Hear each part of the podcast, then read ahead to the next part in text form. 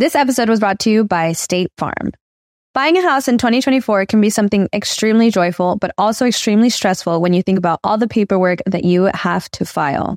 But like a good neighbor, State Farm is there. That's a phrase that will help you feel good knowing that you have people who care to help you file a claim or find the coverage for the things that you want to protect. After an accident, you may be worried. Who do I call? What do you do next? I drive peacefully knowing that I have people who have my back. In reality, finding good insurance doesn't have to be something that is complicated to you. State Farm has options to fit your unique needs, which means you can talk to your agent to choose the coverage you need, have coverage options to protect the things you value most, file a claim right on the State Farm mobile app, or reach a real person when you need to talk to someone. Like a good neighbor, State Farm is there. With everyone fighting for attention, how can your business stand out and connect with customers? Easy. Get Constant Contact. Constant Contact's award winning marketing platform has helped millions of small businesses stand out, stay top of mind, and see big results fast. Constant Contact makes it easy to promote your business with powerful tools like email and SMS marketing, social media posting, and even events management. With Constant Contact, you'll reach new audiences, grow your customer list, and communicate more effectively to sell more, raise more, and fast track growth. Don't know much about marketing? No sweat. Constant Contact's writing assistant tools and automation features help you say the right thing at the right time every time. Plus, you can send with confidence, knowing your emails are actually reaching your customers thanks to Constant Contact's best in class 97% deliverability rate. I'm a small business owner and I believe that this is a great tool for other small business owners. In small businesses, you need to create a team. And if you're starting by yourself, Constant Contact can be the team that you need. Tackle any challenge with Constant Contact's expert live customer support. Plus, everything's backed by the 30 day money back guarantee. So get going and start growing your business today with a free trial at constantcontact.com. Just go to constantcontact.com right now. Constant Contact, helping the small stand tall. ConstantContact.com. Estás escuchando El Dolop, parte de Sonoro y All Things Comedy Network. Este es un podcast bilingüe de historia americana en el que cada semana yo, Eduardo Espinosa, le contaré un suceso histórico estadounidense a mi amigo. José Antonio Badía, que no tiene idea de qué va a tratar el tema. Esa es una. La otra cosa que no tenías idea hasta ahorita es de que esta es la primera de dos partes. Ok. Pero te aviso porque luego... Va a estar tenso. Porque en otros podcasts, este, aunque avises, la gente no se da cuenta y se enoja, güey. Ajá. Sí, así pasa. Sobre cómo prevención no hay ayuda. Ajá, algo así. El agua con radio funcionó bien hasta que se le cayó la mandíbula. ¿En qué ojo me pongo el parche? Malditos salvajes incultos. Pagaba 25 centavos a los niños de la localidad por cada perro o gato que le llevaran. No, espérate, ¿qué? El parque se hizo consciente, el parque probó la sangre, güey. ¿De qué se va tan? Lo bueno es que nada más te trabas cuando lees, ¿verdad? Sí, sí, sí.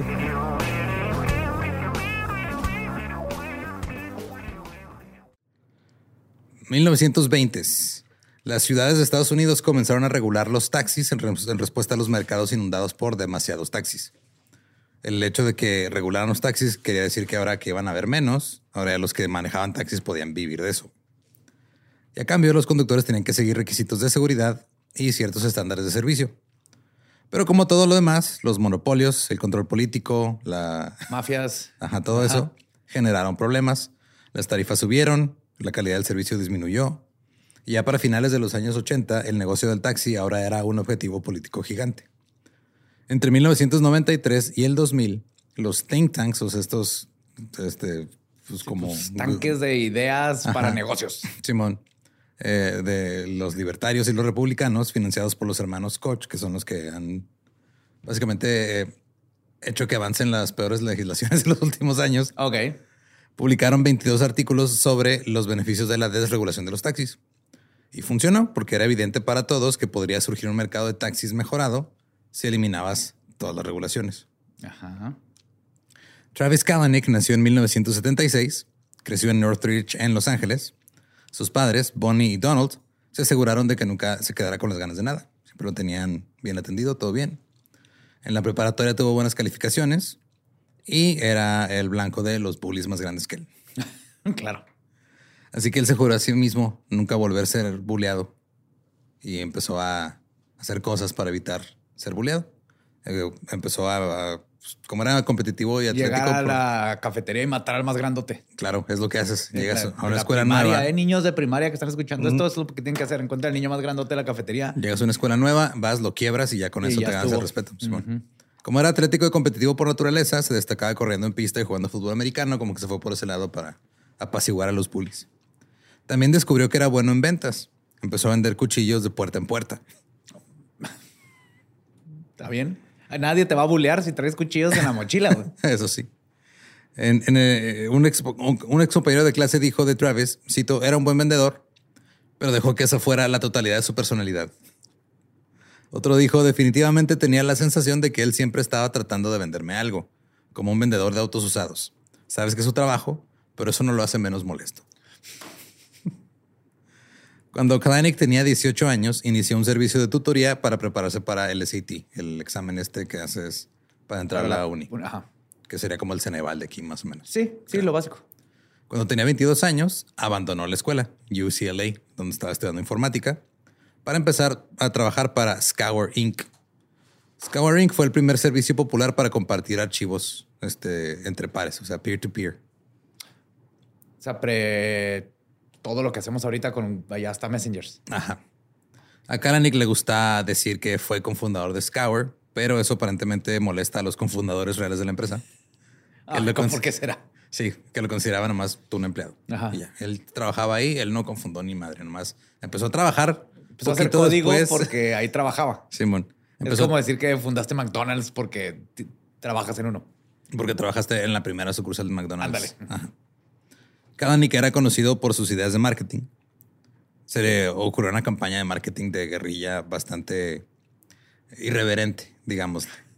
Cómo me encanta esa palabra. Se llamaba Scour Exchange, el, el- o sea, el, el servicio que, que tenían, y el logo era SX. Ajá. Entonces lo que hacían era que iban a dormitorios de universidades, ponían, colgaban botellas de lubricante en las perillas de, de entrada Ajá. y, y decía, le ponían una etiqueta que decía no entres, SX en progreso, o sea, SX en progress. Ok. Como la clásica de poner el calcetín o la corbata. pero es de no, no, no pases porque te estampas, o sea, pero SX en realidad lo que estaba pasando ahí adentro ajá. era que estabas mandándole archivos a tu compa tipo Napster. Ah, te aseguro que la mayoría de los que era de neta, güey. y, y ese lubricante no lo usaron para tener una relación con alguien más. Consigo mismos, tal vez. Exacto. Dos años más tarde, en el 2000, la Motion Picture Association of America y otros demandaron a Scour por 250 mil millones de dólares. What? Por Por, la piratería. piratería. Ajá. Sí, sí me acuerdo Scour. Scour se declaró en quiebra. Así que cada Nick fundó una nueva empresa llamada Red Swoosh, otra empresa de intercambio de archivos. Duró ahí como más de tres años sin salario. Se mudó a la casa de sus papás para poder eh, estar a gusto y terminó debiéndole al IRS 110 mil dólares en impuestos. Ok. Al parecer tenía grandes ideas para sí mismo. En el 2003 tomó un formulario de inscripción para postularse para gobernador de California y registró un sitio web, travis4gov.com. O sea, travis4gov.com. Ajá. Pero nunca llevó a cabo su campaña. Entre otros logros personales de Travis Kalanick, en algún punto tenía el segundo puntaje más alto del mundo en el videojuego de tenis del Nintendo Wii. Para ahorrar dinero con Red Swoosh, Kalanick dejó de retener impuestos sobre la renta de los cheques de pago a los empleados. Algo que se conoce como un crimen. Ajá. Sí, en, en varias partes del mundo. Ajá. Uno diría. Y luego también dejó de pagarle a varios empleados. Varios empleados se marcharon enojados después de trabajar durante largos periodos y no recibir su cheque. Red Swoosh apareció en una página que era fuckedcompany.com, donde la gente se quejaba de las compañías para las que trabajaba que estaban haciendo cosas culeras. Ahora son grupos de Facebook Sí. y, y cuentas de Twitter de este, terror restaurantes y esas madres. Así que Travis trasladó la empresa a Tailandia para reducir costos. Dijo, ah, allá sale más vara. ¿Ves cómo dije que en la, en la mayoría de las partes del mundo debe ser así? Creo que Tailandia es de esos que no entran dentro de... Y cuando todo parecía irse a la mierda, una compañía llamada Akamai compró Red Swoosh por 19 millones de dólares en el Oh, my 2007. God. It's- No rajes, güey. Nunca sabes cuándo se va a cumplir tu sueño Así después es. de este, abusar de tus trabajadores. Sí, Akamai Technologies también se, se enfocaba mucho en, en la transferencia de archivos y eso. Ahorita también manejan, creo que, no sé si todavía, creo que Akamai ahora ya es parte de Adobe o fue parte de Adobe un rato. Se los compraron y eran los que manejaban las descargas de los programas y las licencias. Ya sé cuál es. Ajá, Sí. Akamai Technologies. Eh, así que después de esta transacción, Travis ahora era millonario. Ajá. Y le pagó a todos tus empleados. No, compró una casa nueva y muy grande y muy elegante. Muy bien. Y luego le hizo su propia cuenta de Twitter a su casa. What? Sí, era su jam pad. Ajá. Claramente muy fan de sí mismo, comenzó un blog sobre inversiones y so- sobre su filosofía de vida. Fue invitado a la toma de posesión de Obama y aparentemente viajaba con un equipo increíble. De ahí su posse. Cito, cuando tienes el tipo de equipo que tenemos nosotros, la fiesta está donde quiera que estemos. Uy, sí, la super fiestota. Este es un, es un tech bro, güey, así. Completamente. Que es, que es lo peor porque ni es geek geek que, te la, que se divierten y eh, juegan Dungeons and Dragons así, ni es un jock jock que andan en la, en la pedota así de que wow party. Están en Sí, medio. es una especie nueva. Ah, es una combinación de las dos. últimos 20, 30 años. Ajá. Ajá, que no es igual de buena que ninguna de las dos. Es, es- un fango ahí raro. Ahora, por esta época, su amigo y compañero también rico, Garrett Camp, le preguntó si quería dirigir una empresa de limusinas. Camp quería bajar el precio de las limusinas porque una vez le cobraron 800 dólares en una en Año Nuevo. Dijo, eso es demasiado dinero. ¿Para una limusina? Sí, yo, estoy- yo opino lo mismo. Nunca, no sé cuánto cueste una, pero se me hace mucho. Mira, Yo sé que sé. esa niña con sus 16 amiguitos en su quinceañera no pagaron 800 dólares para ir ahí en la calle Ciudad Juárez gritando. "¡Wow!". para ir a la pirámide a tomarse fotos, Ajá. al arco de Campos Elíseos, fake, y a ir a pasear al, al- al mall un rato, a darse la vuelta. Eh, la idea era un nuevo servicio premium para clientes de alto nivel. Cito, cuando abras esa aplicación y tengas esa experiencia de decir estoy viendo en el futuro. Apreté un botón y apareció un auto y ahora soy un maldito proxeneta. Sí, I'm a fucking pimp. Hijo, ya sé dónde va esto. Me vas a echar a perder algo que necesito usar todos los días, ¿verdad? Camp compró el nombre de dominio ubercaf.com. Chingada madre. Sí, ahorita ya dije, oh, God damn it. Kalanick sugirió asociarse con compañías de limusinas que ya estuvieran establecidas para ofrecer una aplicación intermediaria en la que nomás un, un conductor este, estaría disponible, le caería un viaje y listo. Ok. Ah, Llega O sea, nomás era contactar al conductor directo con el servicio. con el, ajá, o sea, al, al- al- al pasajero con el conductor. Iba a fijar la tarifa, va a cobrar el pago y ya, eso era todo. güey. Su nueva empresa recibiría un porcentaje de la tarifa, nada más como intermediario de, ah, mira, te conseguí este, App. este, o sea, este, app, servicio. ajá, ajá. este servicio y ya. UberCap se fundó en agosto del 2009. Ambos lo consideraron un proyecto pequeño paralelo a sus proyectos más grandes. Se lanzó en San Francisco en julio del 2010 con 10 socios conductores e inmediatamente se hizo popular entre los tech bros, Yeah. los millonarios de, Me va a hacer un pimp, bro. Sí, güey. Háblale al Uber Cap, bro. Sí, era un juguete para nuevos ricos. O sea, era de, ah, voy a hablar de una limusina, mira, saca, saco mi teléfono y aquí, mira, le pico y ahí está una Tú limusina. sabes que cuántos intentaron este, impresionar chicas con Todos. eso. Todos, exactamente. 100%. En agosto, el inversionista Chris Saka, que ha invertido en empresas de tecnología en etapas iniciales como Twitter, Uber, Instagram, Twilio y Kickstarter, y ha, ha estado en Shark Tank en ABC, Damn. tuiteó, cito, rodando en un Uber Cab. Cómete tu corazón, Robin Leach. Para la gente que no entiende quién es Robin Leach. Muy bien, no se están perdiendo absolutamente nada, pero... Yep. Sí, Robin Leach era Rich un, un Famous, ¿no? periodista de Lifestyles of the Rich and Famous. Era, o sea, no- antes de ser una canción de Good Charlotte, era un programa. Sí, yo me acuerdo televisión. haber visto los comerciales. Simón. Rich and famous. Duró 11 años ese programa y 11. nomás era como la versión este, Pues es que era... no chida de MTV Cribs. Es lo que decir, era MTV Cribs con este gossip de celebridades. Simón, Eh, Todo en uno. Ajá. así es. Pronto Uber creció, tenía 100 conductores y 100 autos más o menos. Kalanick dijo que su título oficial en Uber era jefe de incubadora, pero Uber había lanzado esta nueva empresa sin consultar al gobierno de la ciudad. Pues, ¿para qué? ¿Esos güeyes de qué le saben? Así es. Eh, En en parte tengo la razón. En octubre del 2010, la Autoridad de Transporte de San Francisco y la Comisión de Servicios Públicos de California emitieron órdenes de eh, eh, cease and desist, o sea, ese desistimiento contra UberCab. Cito, el nombre UberCab indica que usted es una empresa de taxis y como tal está bajo nuestra jurisdicción. ok. Le va a quitar el cap. Entonces Uber eliminó la palabra cab de su nombre. Exacto. O sea, no es Uber Taxi, nomás es Uber. Hicieron todo un este, anuncio en, en su página y todo. bueno, este, we're sure- estamos eh, acortando nuestro nombre. Ahora solo somos Uber. Pero fue no para el loophole de Ajá. que también el gobierno todo estúpido que creía que iba a pasar. para el vacío legal. Y después no hubo ninguna acción por parte del gobierno para cumplir con estas órdenes de. Pues no. Oh, no. Maldita Fueron sea. más listos que Sí. nosotros. No hay nada más que podamos hacer, señor. Mientras tanto, las compañías de taxis estaban perdiendo la cabeza. Un directivo dijo, cito, Estábamos en un terrible estado de shock. Simplemente no podíamos creer que, que lo que estaba sucediendo continuaría sucediendo. Es obviamente ilegal, no está en una zona gris, es claramente ilegal. Seguíamos pensando que las autoridades intervendrían en algún momento. Spoiler, las autoridades no intervinieron. Ahora Uber estaba atrayendo a los grandes inversionistas del capital de riesgo. La siguiente ronda de inversión se produjo en octubre del 2011. Llegaron inversionistas como Jeff Bezos, Ashton Kutcher Aston Kutcher. y Jay-Z. Y ahora Uber estaba valorada en 330 millones de dólares. Oh. De 10 limosinas De a 10, 330 ajá. millones. Así es. Eh, como los inversionistas venían a Uber, como cito, Uber está en la fase de construcción de un imperio, dijo uno de ellos. Otro se centró en, en el propio Kalanick, describiéndolo como, cito, es un imbécil como táctica, no como estrategia. Ok. Ajá. No sé si es un cumplido o no. Pero nomás dijo, este güey es un, es un pendejo mamón porque le funciona. Ajá. Ajá. En junio del 2012, Lyft y Sidecar lanzaron sus servicios, pero no utilizaban conductores de limusinas. Eran personas normales con sus propios autos. Ok. Porque muchas muchas personas tienen la idea de que Uber empezó nomás casi. Como es ahorita. En realidad Uber empezó con limusinas y después de que Lyft y Sidecar dijeron, ah, vamos a hacer lo mismo, pero Le con- copió. Le copiaron a Lyft y Sidecar. Ahora Kalanick estaba molesto. Marchó Porque no hacia se las... le ocurrió. güey. Sí, güey, marchó hacia las oficinas de, los, de, de California del gobierno. Ah, ahora sí. Ajá, y les dijo, cito, este, bueno, el director de política y planificación dijo que llegó, cito, el director de Uber, olvidé su nombre. Vino aquí junto con un grupo de sus abogados y cabilderos y dijo, estoy aquí para pedirle que cierre el Lyft. Son ilegales. y Usted tiene que clausurarlos. Fue una reunión extraña. Tendremos que eh, tendemos a esperar que las personas que se comporten mejor de, de la mejor manera cuando vienen a hablar con nosotros, pero este tipo entra y es grosero y lo exige.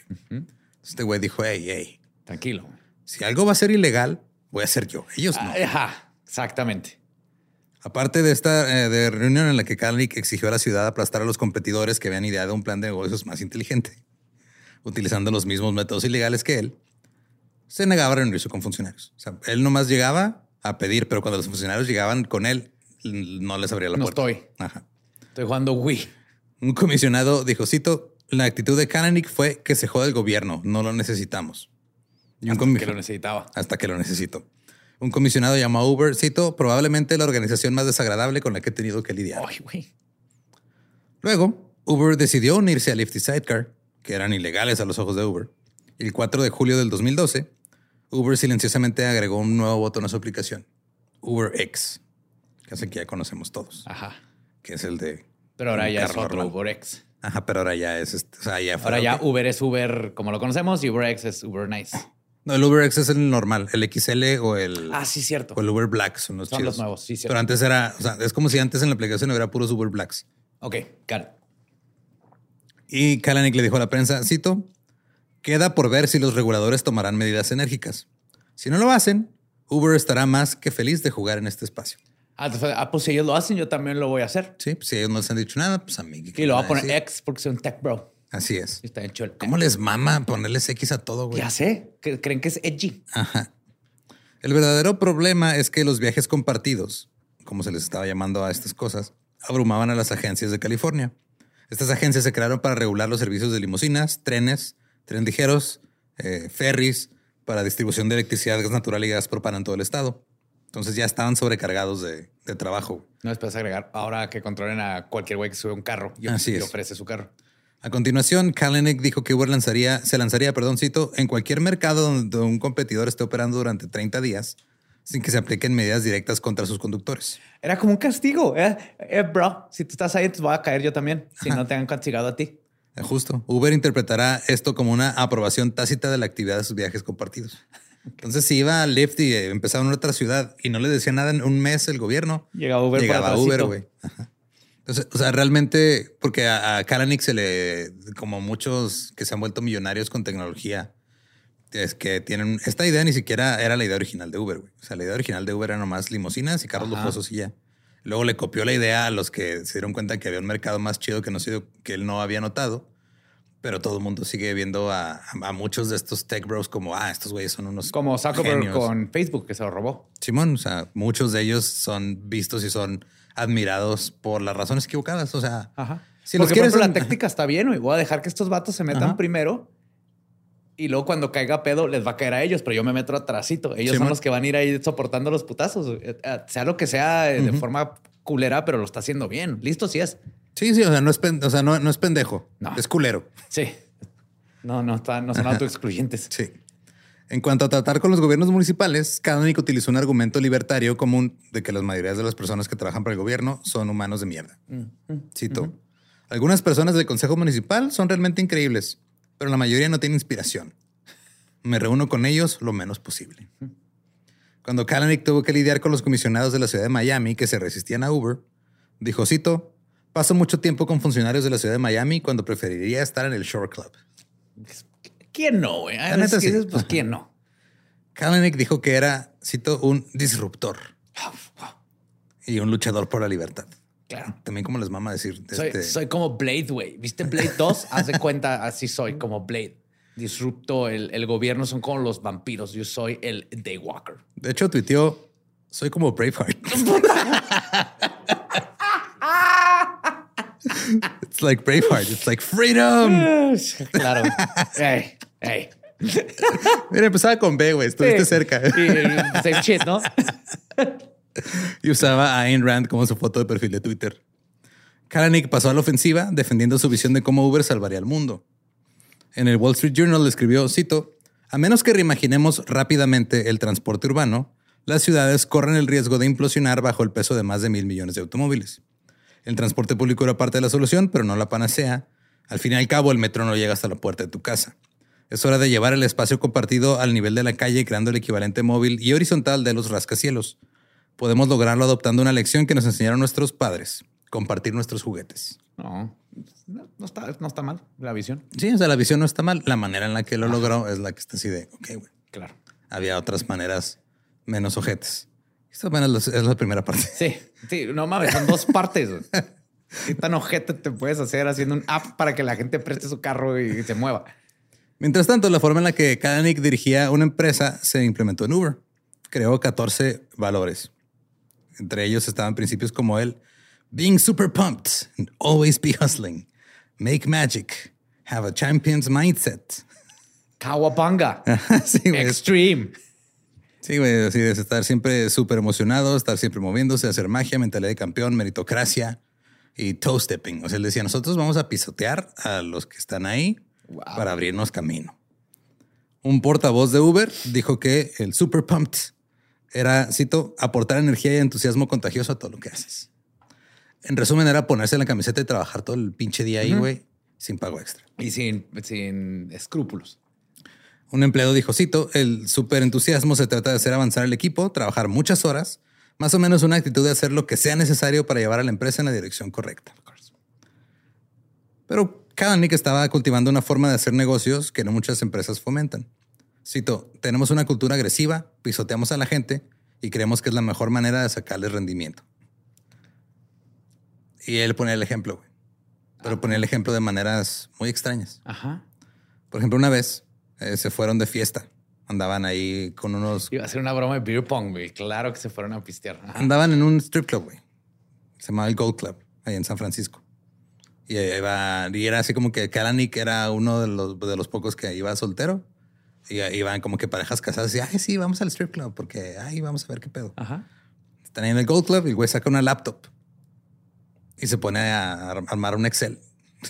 Mira, ¿sabes cuántas personas pueden stripear? Aquí con este los voy a conectar. Personas que quieren stripear con personas que quieren un stripper. Ya no tienes que salir de tu casa. Pero literal, todo esto era pura, o sea, pura imagen pública de, ah, mira, este güey está en un strip club y en lugar de que le estén bailando, está haciendo cálculos de Claro. cuántos conductores de Uber hay ahorita disponibles Claro, y la madre. No hay más dork que eso, güey. Estás en un strip club. Respeta a la bailarina, güey. Sí. Respétala. ¿Sabes Es lo difícil trabajo. que es dar vueltas en ese pinche tubo, Es güey? bien Está cabrón. bien Es un cabrón. pinche, este, es atletismo eso, güey. Y ese güey ahí, no, yo estoy aquí en mi Excel que digo, ok, yo me considero este, una persona eh, bastante ñoña.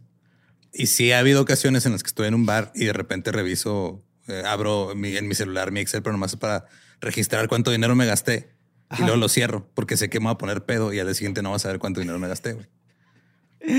Super nerd, pero sí. Pero no estás, ajá, no estás mamando, güey. Sí, pero no lo estoy haciendo para que la gente, de hecho lo hago a escondidas, no lo hago para que la gente diga, mira, velo, qué, Claro. qué responsable, ¿no? Es Como así, yo, ah, yo estar en, en un bar, en un strip club y sacar un libro de asesinos en serie. Déjame, voy a subrayar estos capítulos para mañana o escribir. Mira, ¿sabías que este asesino escogía víctimas en strip clubs? Así. en la víspera de Año Nuevo del 2013, un conductor de Uber en San Francisco atropelló y mató a Sofía Liu de seis años. El conductor fue detenido por homicidio vehicular. Uber negó cualquier culpa, dijo que el conductor era un contratista independiente, no un empleado. Pues sí. Como no llevaba ningún pasajero ni conducía rumbo a recoger un pasajero, técnicamente no estaba trabajando para ellos. Pues sí. Por lo tanto, Uber no tenía responsabilidad legal. Ahora, Uber también los llama socios conductores porque son contratistas independientes, no son empleados. La familia demandó al conductor y a Uber por muerte por negligencia, porque él estaba esperando un, o sea, se demostró que él estaba con la aplicación abierta esperando un viaje. Ajá. Y al estar viendo la aplicación, no vio que había una niña ahí enfrente y la atropelló. Pues sí, pero es como si ah, yo atropellé a una niña por estar viendo Twitter. No pueden demandar a Twitter. Porque no estás trabajando para Twitter. güey. Bueno, eso sí. Creo que aquí el pedo es ese, ¿no? Que no está claro Sí, qué que tantos trabajos trabajas para. Exacto. El conductor también ya tenía un historial de conducción imprudente en Florida. Una vez lo habían agarrado por conducir a 100 millas por hora o 160 kilómetros por hora en sentido contrario. Todas estas cosas no estaban eh, en el proceso de selección de Uber, como que no les importaba tanto Tu récord. a tu récord ahí manejando. La presión aumentó sobre Uber. Unos meses más tarde, Kalanick anunció con gran fanfarria que Uber cubriría a los conductores que tuvieran la aplicación activada, pero que aún no hubieran aceptado un viaje. Ok. Pero con un seguro mucho menor que Ah, cuando... es que traes seguro, ¿no? Cuando estás baja- Ya. Entonces es, o sea, el seguro no te va a cubrir si estás esperando un viaje, igual que si ya estás en un viaje. Pero te, Pero te va a cubrir, Simón. Eh, la madre de la niña había acumulado medio millón de dólares en, fa- en- en recibos de facturas médicas porque ella también fue eh, atropellada. O sea, entre que se murió su hija, ella terminó bastante mal. Eh, pues, le debía, le hubieran correspondido medio millón de dólares. de este Mínimo seguro, para cubrir su. sus gastos. Pero la nueva cobertura de seguro sería hasta de 100 mil dólares como máximo. Más tarde, el jurado eh, no se pudo poner de acuerdo sobre el cargo de homicidio involuntario del conductor. Y no pasó nada. Nada. En el verano de 2014, Uber alcanzó un valor de 17 mil millones de dólares. El San Francisco Business Times nombró a Kalanick el ejecutivo del año en el 2014. Uber dijo que, con- que conducir eh, para ellos era un camino hacia la libertad personal y la independencia financiera. La compañía decía que un conductor típico de Uber ganaba más de 100 mil dólares en tarifas brutas anuales. Ajá. Construyeron nuevas oficinas elegantes, eh, pusieron su, su sala de conferencias así súper mamona que le llamaron The War Room o el cuarto de guerra. Obviamente. Obviamente. Y tenía una teletota y el Wii Sí, güey. y golfito. En agosto de 2014, Kalanick contrató a David Plouffe, quien era el cerebro detrás de la campaña presidencial de Obama del 2008. Plouffe se incorporó para liderar las relaciones públicas de Uber.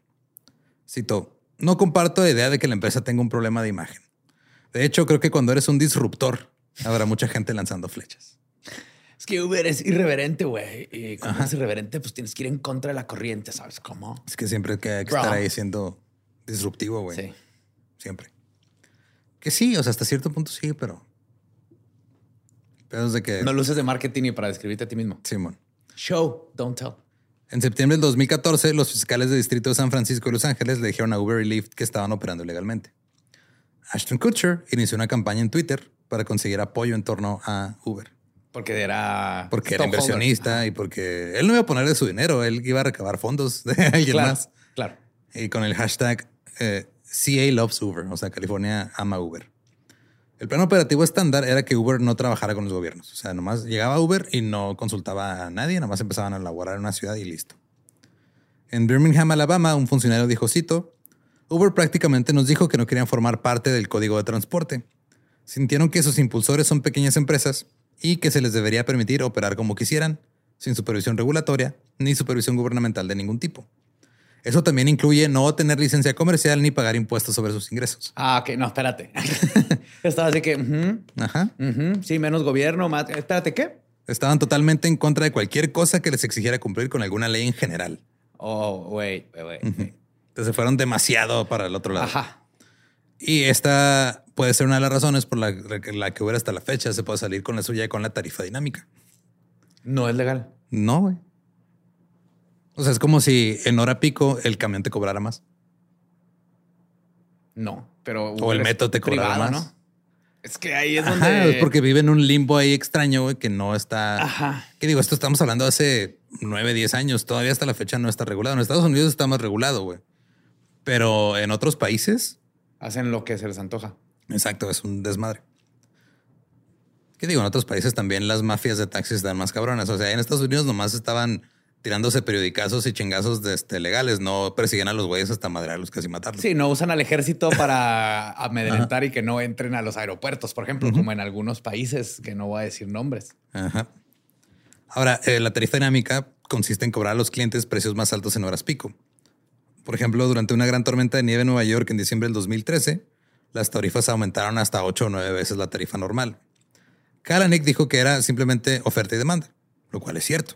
La gente, o sea, la gente estaba ahí y necesitaba moverse y pues eran muchos los que querían moverse y pocos los carros.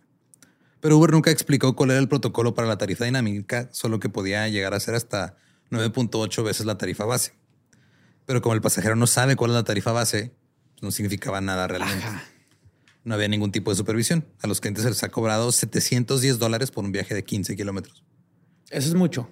Eso, es demasiado. ajá, eso es un vuelo sencillo este, si lo compras con anticipación, güey. Sí, sí. Un viaje de unos 30 kilómetros que costaba 50 dólares llegó a costar hasta 500.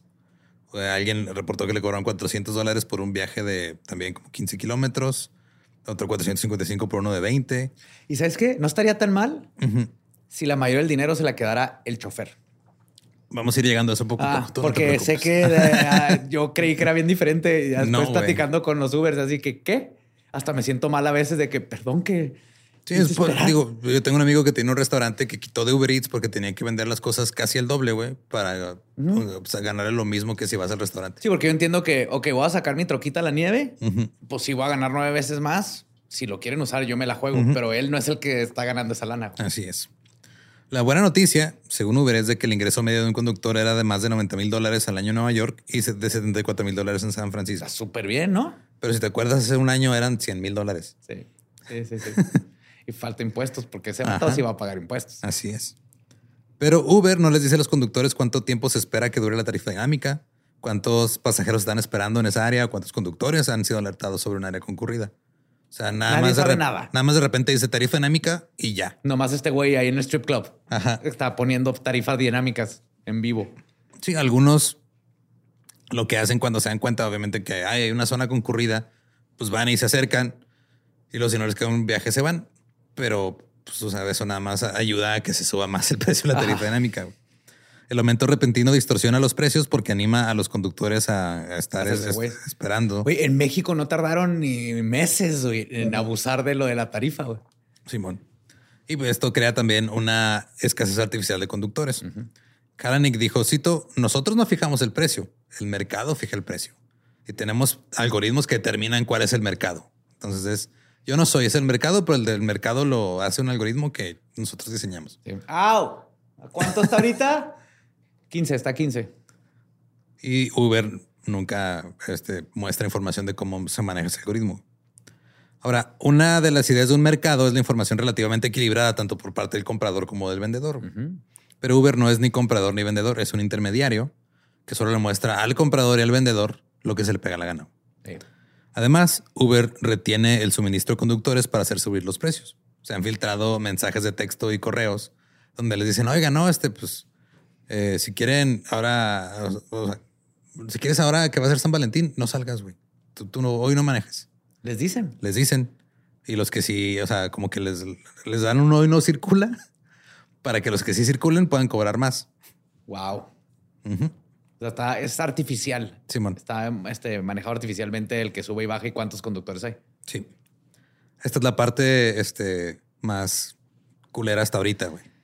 Para No, lo más culero es que tenemos que usar Uber. Sí, güey. O sea, desafortunadamente lo tenemos que usar.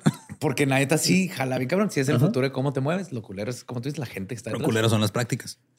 Cuando un cliente de Uber abre la aplicación, pero no ha pedido un viaje, el mapa a veces mostrará que hay un grupo de autos cerca. Pero te dice, ah, el tiempo de espera, no sé, son Dos minutos. dos minutos, cinco, quince minutos.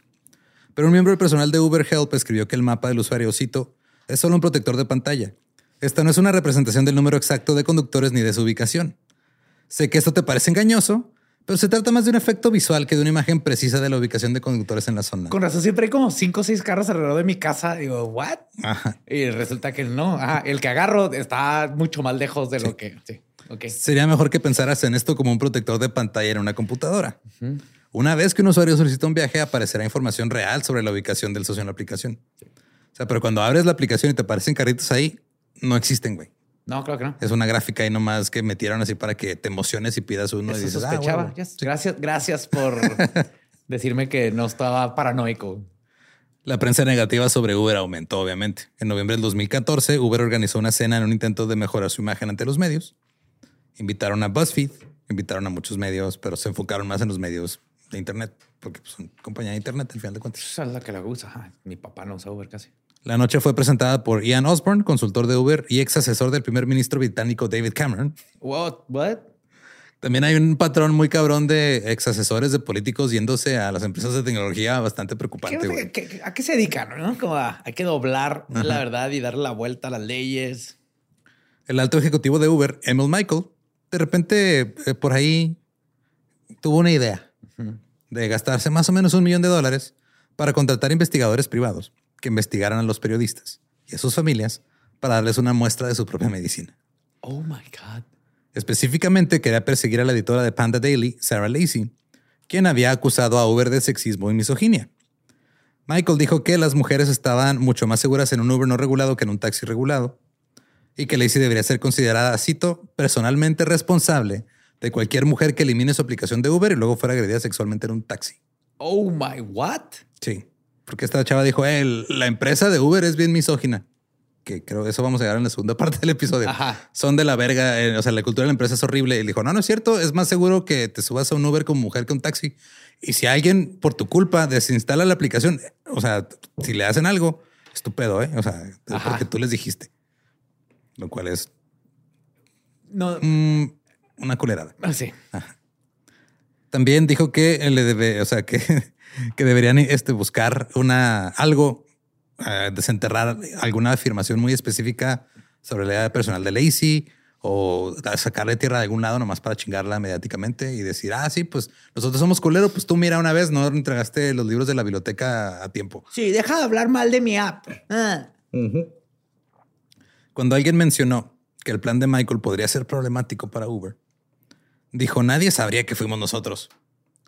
Al día siguiente se disculparon cuando la historia se filtró a la prensa. Ese mismo mes, un conductor de Uber en Chicago fue arrestado por agresión sexual. Claro. Posteriormente se retiraron los cargos, pero el conductor estaba usando una cuenta registrada a nombre de su esposa. Ya. Como aquí, que acá ratito. Sí, se prestan. Ajá, te prestan carros. Me pa- pasa más en Uber Eats. Sí. Que vienen en un carro, pero llegan en moto. Siempre revés. te dice, viene en bicicleta y luego llega este, un carro con un güey y su, y su novia. Que eso siempre se me ha hecho adorable cuando van las familias. Así de que, "Eh, qué chido que puedes andar haciendo Pues sí. algo en familia. Ajá. Otro conductor de Uber explicó lo fácil que era burlar las, las verificaciones de antecedentes de Uber entregando una cuenta aprobada a otra persona. Algunos conductores comparten cuentas. La empresa lo sabe y no le importa. Ajá. Porque, cito, es más difícil encontrar conductores de lo que imaginas. La empresa solo quiere a alguien manejando un auto. Ya no les importa. Antes eran mucho más cuidadosos. Pero estamos hablando de que, o sea, eso que nos tocó ver en México hace cuatro o cinco años ya había pasado en Estados Unidos hace 10, Claro. 12. Kalanick también desestimó las acusaciones de agresión sexual. Cito, estos incidentes ni siquiera son reales, en primer lugar. Ah, claro, dijo. nunca jamás. Pues nunca ha pasado. Nadie, nadie ha sido agredido sexualmente en un Uber. Eso no es- Esos récords son inventados. Ajá, eso no pasa. El juicio fue inventado. Ese carro ni siquiera existe. Abres la aplicación y dice que está y ni siquiera existe el carro. No, no. Su esposa iba manejando aparte. ¿Cómo abusar sexualmente de una mujer a otra mujer? O sea, Y luego están hablando? se quitaron ellos eh, la responsabilidad diciendo, cito, el pasajero tiene la responsabilidad de asegurarse de que cuando suba un Uber, eh, revisar la placa y la cara del conductor y asegurarse que eso coincida. Porque ya, o sea, obviamente los agresores sexuales no van a traer las placas que deben traer y van a traer otra cara. O sea, exactamente, güey. No puede ser el del Uber el que es el- la mala persona. güey. así es. En esa época empezaron a salir muchos titulares sobre delitos relacionados con Uber en muchas partes del país. Eh, aquí hay varios. El primero es conductor de Uber de DC, secuestra a pasajero, le lleva una persecución policíaca a alta velocidad. Conductor de Uber arrestado por presuntamente secuestrar a una mujer borracha. La policía de Seattle absuelve al conductor de Uber de cargos de violación, pero no de agresión sexual. Ok. Conductor de Uber de Miami es acusado de violar a una pasajera en su auto y en su casa después de un concierto. Conductor de Uber es agredido, es acusado, perdón, de agredir sexualmente a una pasajera. Conductor de Uber es arrestado por supuestamente robar joyas con un valor de 5 mil dólares a dos pasajeros. Y pasajero de Uber dice que el conductor lo golpeó con un martillo después de decirle que iba en sentido contrario. Ya, Yo tengo otros datos. Uber no ha hecho ninguna de esas cosas. ¿Cómo, Fueron- cómo, cómo, cómo puede seguir? Fueron los conductores, güey. Y es que los conductores son contratistas y pues yo, Yo no cómo voy a saber. Ajá. O sea, yo cómo puedo saber Hay que gente mala ahí. Sí. Es que es tu culpa. ¿A qué horas te subiste al Uber? A A, ver. ver. ¿qué traías puesto cuando te subiste al Uber? Justo. Es la culpa de. De todos, De menos todos, de menos de- Uber. Ajá. Luego, Uber fue demandada en Texas, California y Arizona por discriminar a pasajeros ciegos sin sillas de ruedas. Las demandas exigían que Uber cumpliera con la ley de discapacidades. Pero Uber afirma que como solo es una empresa de tecnología, no está bajo la jurisdicción de esa ley. Porque dice, yo no estoy subiendo a los pasajeros. Yo nada más le estoy diciendo al pasajero, ahí está el carro. Ya le estoy diciendo al chofer, Ajá. ahí hay un pasajero. Así es. Las demandas incluían el caso en el que el perro guía de una mujer fue encerrado en la cajuela de un auto. No mames. Sí. Porque no lo quería en los asientos. No lo querían los asientos, güey. Y pues pobre perro, o sea. Imagínate lo mal que se sintió el perro decir, güey, no mames, ahora yo no veo tampoco. Ahora qué voy a y hacer. tu perro. Ajá. Hubo una iniciativa para re- reclasificar a los conductores de Uber como empleados en California y una demanda de entregar datos sobre cada viaje de Uber. La oficina del comisionado laboral de California dictaminó que un conductor de Uber debería ser clasificado como empleado, no como contratista independiente. Es como en las universidades de México, que, que a los profesores los tienen como Como Honorarios. Ajá. al no, 80%. Exactamente, ¿no? Tienen que ser empleados con responsabilidades y beneficios. Sí, aunque la esta decisión se aplicó solo a un conductor que fue, o sea, el que puso la demanda, pues sentó- siente el precedente. Ajá. Y se- lo que se esperaba es que justo que se pudiera extender. El LA Times de junio de 2015 publicó, cito, Uber ahora gasta más en cabilderos en California que Walmart, Bank of America o Wells Fargo. Los legisladores son conscientes de la inmensa y creciente popularidad de Uber entre los electores. O sea, literal, Uber estaba gastando más en, En litigaciones, en litigación que otra cosa. güey. Los demócratas, como el gobernador de Colorado en la época, John Hickenlooper, el gobernador de Massachusetts, Devil Patrick, y el alcalde de Chicago, Rahm Emanuel, eran partidarios de Uber. Decían, ah, pues es que es una empresa de tecnología, está dando trabajos, chido. Y los republicanos estaban eh, festejando a Uber como una manifestación, una celebración del libre mercado, güey. Claro, güey. de- Pinche este. El. Ah, ¿El qué? el- los gringos tenían su Destino el manifiesto. destino manifiesto. Es el destino manifiesto hecho automóvil y app. Y en una ciudad tras otra llegaba un regulador, decía, hey, Uber, estás infringiendo la ley. Luego el alcalde o gobernador decía, no, no, no, Uber no tiene que seguir la ley porque son chidos, porque están este, haciendo algo por la gente.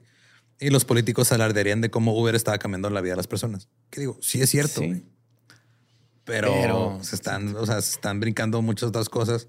O sea, le están lo, lo que le estaban aplicando a todos los demás ahora no aplica para ellos. Ajá. Y es donde se vuelve injusto. Y si todo esto no funcionaba, siempre estaba Grayball. Grayball era un programa interno de Uber que recopilaba datos para identificar y acabar con los funcionarios de la ciudad. What? ¿A qué se convirtió en la CIA esa madre, güey? Uber utilizó Grayball en Boston, en París, en Las Vegas, en Australia, en China, en Corea del Sur. Grayball era una aplicación interna aprobada por el equipo legal de Uber. Va más o menos cómo funcionaba. Eric England era un inspector de cumplimiento de códigos de Portland, donde Uber comenzó a operar sin permiso de la ciudad. Ajá. Entonces, los oficiales como England se hacían pasar por pasajeros, abrían la aplicación de Uber y empezaban a ver los- las pantallitas y todo. Pedían algún Uber y de repente eran, ah, chinga, no hay autos disponibles. O pedían un Uber y les cancelaban, pero nada más a ciertas personas en específico. güey. Esto era parte de la operación de Uber en una nueva ciudad para evitar a las autoridades legales. Los blacklistearon, Ajá. básicamente. Una de las técnicas consistía en dibujar un mapa en un perímetro digital alrededor de oficinas gubernamentales. Que no entraran. que no entraran. Ese era como el primer filtro. Eran varios filtros. güey. Luego, este Uber observaba que si una persona nomás abría y cerraba la aplicación mucho sin pedir nada, eso quiere decir que era alguien que nomás estaba revisando Ya. si había carro cerca. Wow. Esto le llamaban eyeballing y se suponía que las autoridades de las agencias eran las que estarían observando. También revisaban la información de la tarjeta de crédito para ver si estaba ligada a alguna Dependencia. alguna dependencia, gubernamental, algo gubernamental, a una cooperativa de crédito de la policía, cosas así. Había más o menos una docena de indicadores para determinar si alguien era un pasajero común o si era un funcionario de la ciudad. Güey, están cabrones si le si echaron estas ganas a mejorar todo para todos. Wow. Incluso buscaban perfiles de redes sociales o cualquier otra cosa que estuviera disponible en línea. güey. En sus perfiles internos te decían, este güey no lo agarres, este güey es este político. ¿no? Y, y el conductor no le decían por qué. Nomás no, no te lo daban o no. Sí. Si alguien estaba vinculado con las fuerzas del orden o las autoridades municipales, Uber los tenía etiquetados. Güey, sí sabes que este güey a huevo, a, a- porque ha de tener cientos de mujeres que lo batearon, Ajá. las ha de tener una lista de que Uber no las recoja y así. Tú sabes que es ese tipo de persona. Sí. Tú sabes qué tipo de vato, güey. Si intentaban eh, conseguir un, un- un Uber, eh, Uber codificaba, o sea, les mostraba una, una versión como falsa de la aplicación, güey. Donde parecía que se había autos disponibles y todo, pero, no nunca jalaban, llegaban. Y si algún conductor llegaba a recoger accidentalmente a uno de estos que estaba blacklisteado, de repente le llamaba a alguien del, o sea, se daban cuenta, güey, en, en- así, y le marcaban, oye, ¿sabes que tienes que cancelar ese viaje? Baja el pasajero donde estés. Ay, güey. Así de plano. Ahora, Lyft es el principal competidor de Uber en Estados Unidos. Entonces, Uber también empezó a rastrear en secreto a los conductores de Lyft Claro. con otro programa interno llamado Hell. Wow. Sí. Nada sutiles. güey, sorprende. sí. No, güey. Estos güeyes viven en Falchi, este, Stranger Things, güey. No, no dudo que su servidor se llame el Demogorgon, güey. y Cosas así. Ahora, Hell le permitía a Uber ver cuántos conductores de Lyft estaban disponibles, cuáles eran sus precios y qué conductores estaban también dobleteando y tenían aplicación para conducir para Uber. Eso, eso pasaba mucho, ajá. Todavía pasa. Luego les ofrecían a esos conductores en específico incentivos dobles para trabajar nada más para Uber. No más a ellos. Ajá. Al mismo tiempo, Uber encontró una manera más de ganar dinero con sus conductores. Uber consiguió un préstamo de mil millones de dólares de Goldman Sachs para ofrecer arrendamientos Ajá. o créditos de auto. Ah, sí, aquí en México hacían eso mucho. No sé si todavía. Uber ofrecía arrendamientos de alto riesgo a personas autorizadas para conducir, pero que no tenían buen crédito y no podían comprar un auto. Para obtener este contrato de arrendamiento, los conductores tenían que realizar un depósito de 250 dólares y realizar pagos semanales durante tres años. El pago semanal era de 126 dólares más o menos, en promedio, ¿Por dos años? por tres años. Tres años, ajá. Y se los descontaban directo de sus, de, de sus pagos. Cito, la mejor parte, los pagos se deducen automáticamente de tus ganancias de Uber. Esta no es la mejor parte. No, no, no, amigo. No, no, no. La Y mejor parte es que me dejes manejar mi propio dinero. Y si no conduces lo suficiente o no cumples con el pago del arrendamiento, Exchange tiene personas que te retirarán el auto Para tu conveniencia. Ni para tu conveniencia. Sí, el sí. próximo lunes que sale de tu casa, ya nomás no va a estar ahí el carro. Sí, güey. O sea, Ni te tienes que preocupar. no tienes que preocupar si no manejaste lo suficiente, si no hiciste el Wow. suficiente dinero, pues nomás te quitamos el carro y A mí me tocó un Uber que básicamente él estaba manejando uno de los varios carros que otro güey había sacado. O sea, un vato había sacado como tres figos, Simón. que eran los que te daba Uber. Y luego él rentaba los figos. Sí. Entonces el que manejaba el figo era alguien que estaba pagando una parte de la renta del figo para que ese vato iba a terminar con tres carros. güey. Y Sí, luego man. terminas con tres carros de 120 mil kilómetros metidos ahí, güey. Ajá, que no puedes hacer mucho Pero con el ellos único que ganaba era el vato que sacó los tres figos y luego Uber. Wow. Y una vez, más, una vez más, Uber no tenía obligaciones legales en virtud del acuerdo con su brazo financiero llamado Uber Exchange.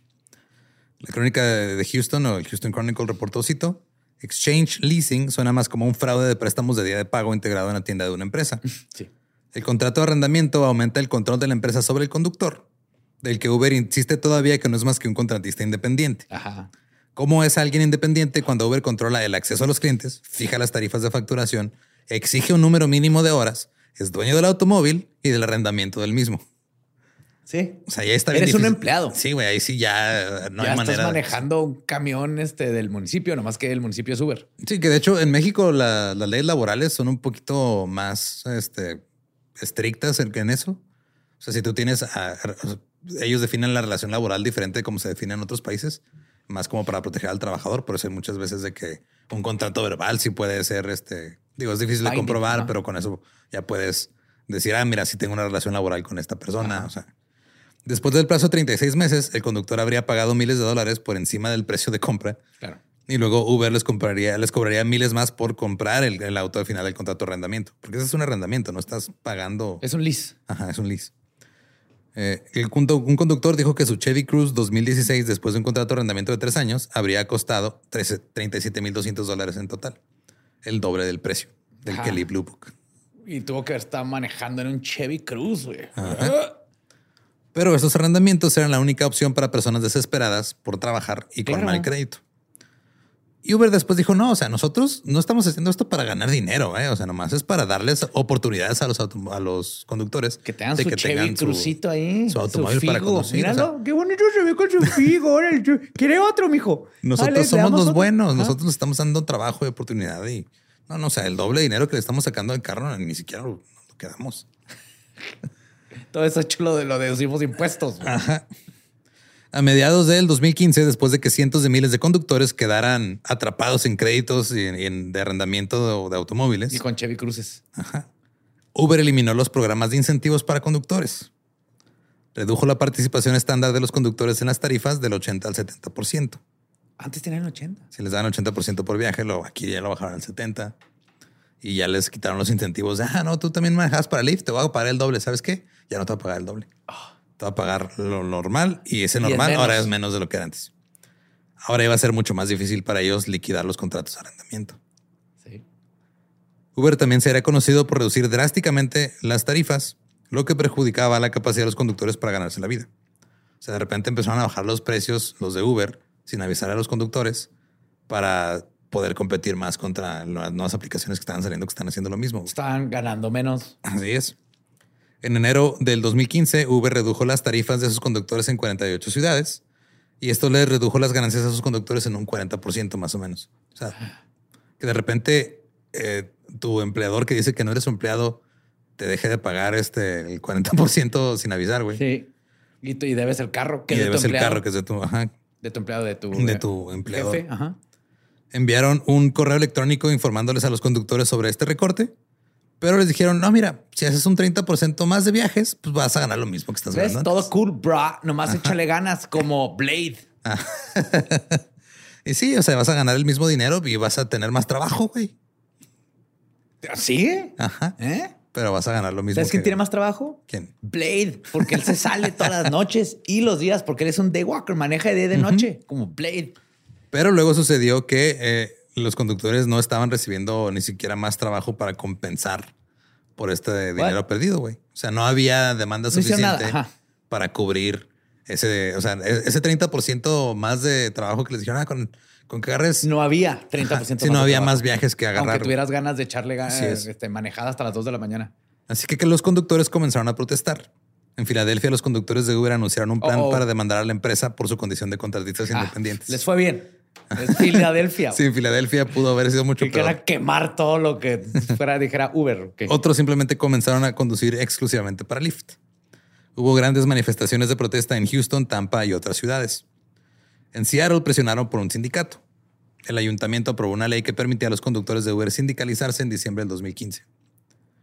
Luego, algunos conductores de Uber fueron desactivados de la aplicación por estar a favor de los sindicatos. Luego, Uber contrató a una firma de investigación integrada por veteranos de la CIA y el Consejo de ¡Oh! Seguridad Nacional, llamada Ergo, para investigar la política sindical de Seattle. En una declaración relacionada con el caso, un ejecutivo de Uber testificó que la empresa había contratado a Ergo para cuatro investigaciones distintas. No se hicieron públicos más detalles. estos güeyes contrataron a una empresa que se dedica a tumbar gobiernos en Sudamérica, güey. Así es. Para ir en contra de Para un ir en sindicato. contra de un sindicato. De la formación sindicato. Así es. Holy fuck. O sea, Ergo son los Pinkertons de la Sí, actualidad, sí. güey. What the fuck. No se hicieron públicos los detalles hasta el mes de julio siguiente, cuando se reveló que Uber estaba utilizando Ergo para espiar a un abogado que había presentado una demanda colectiva contra la empresa. Güey, sorry, güey. Si el, el abogado dijo, "Ah, yo, yo ya aquí la dejo, no lo, no lo culpo. güey. Así es. Y esto apenas es la primera parte, Sí, güey. holy fuck, no mames. Así que vamos a dejarle hasta ahí por ahorita, Oh, wow. porque los siguientes ocho, los siguientes ocho años, güey, han sido- bajo Lyft. el Lyft todavía no llega a México. No, exactamente, no hay muchas opciones. Y luego La la, otra opción es el taxi, que, o sea, Ajá, está Didi, que es empresa china también de la verga. Ajá. InDrive es la que está menos peor. Este, de las que están ahorita en México, Cabify, que técnicamente siguen siendo taxis. Todo es un desmadre, güey. O sea, todo, todo. Es que siempre se va toda la verga. Todo está muy bonito en papel. Todo Sí. está bonito, especialmente en México. Ajá. Si quieren escuchar el episodio en inglés, es el episodio 171, se llama Uber. Ese nada más es una parte porque pues, lo sacaron hace cuatro o cinco años y todavía no habían pasado un chingo de cosas que pasaron después. Eh, pero esa es la historia hasta ahorita, la parte uno de Uber. Nos pueden seguir en todos lados como arroba el Dolop. A mí me encuentran como ningún Eduardo. Ahí me encuentran como el va diablo. Y si no conocen su historia, van a estar condenados a, eh, A esperar 10 minutos más por su Uber. a creer que los carritos que están ahí son reales. Sí. O a ponerse a hacer No, Exceles en- Sabía que algo, no sabía que era un screensaver, pero sabía que algo estaba raro ahí. Sí. O o a ponerse a hacer Exceles en un table. No lo hagan. ¿Estás listo para convertir tus mejores ideas en un negocio en línea exitoso? Te presentamos Shopify. Tal vez no lo sabías, pero nuestro podcast More Than Mamis es un negocio y lo empezamos por supuesto para desahogarnos y hablar sobre la maternidad, no para convertirnos en expertas de ventas y del e-commerce. Así que sí, necesitábamos ayuda para vender nuestro merch y poner en marcha nuestra tienda. ¿Y cómo suena con Shopify? Llega otra venta. Shopify es la plataforma de comercio que está revolucionando millones de negocios en todo el mundo. Ya seas un emprendedor desde tu casa o desde donde sea, Shopify es la única herramienta que necesitas para iniciar, administrar y hacer crecer tu negocio sin dificultades. Con Shopify puedo gestionar pedidos, envíos y pagos desde cualquier lugar, brindándote toda la información y estadísticas de tus ventas al detalle. Regístrate para un periodo de prueba con tan solo un dólar al mes en shopify.com barra sonoro, todo en minúsculas. Ve a shopify.com barra sonoro para llevar tu negocio al siguiente nivel. Shopify.com barra sonoro. ¿Estás listo para convertir tus mejores ideas en un negocio en línea exitoso? Te presentamos Shopify. Tal vez no lo sabías, pero nuestro podcast More Than Mamis es un negocio y lo empezamos por supuesto para desahogarnos y hablar sobre la maternidad, no para convertirnos en expertas de ventas y del e-commerce. Así que sí, necesitábamos ayuda para vender nuestro merch y poner en marcha nuestra tienda. ¿Y cómo suena con Shopify? Llega otra venta. Shopify es la plataforma de comercio que está revolucionando millones de negocios en todo el mundo. Ya seas un emprendedor desde tu casa o desde donde sea, Shopify es la única herramienta que necesitas para iniciar, administrar y hacer crecer tu negocio sin dificultades. Con Shopify puedo gestionar pedidos, envíos y pagos desde cualquier lugar, brindándote toda la información y estadísticas de tus ventas al detalle. Regístrate para un periodo de prueba con tan solo un dólar al mes en shopify.com barra sonoro, todo en minúsculas. Ve a shopify.com barra sonoro para llevar tu negocio al siguiente nivel. Shopify.com barra sonoro.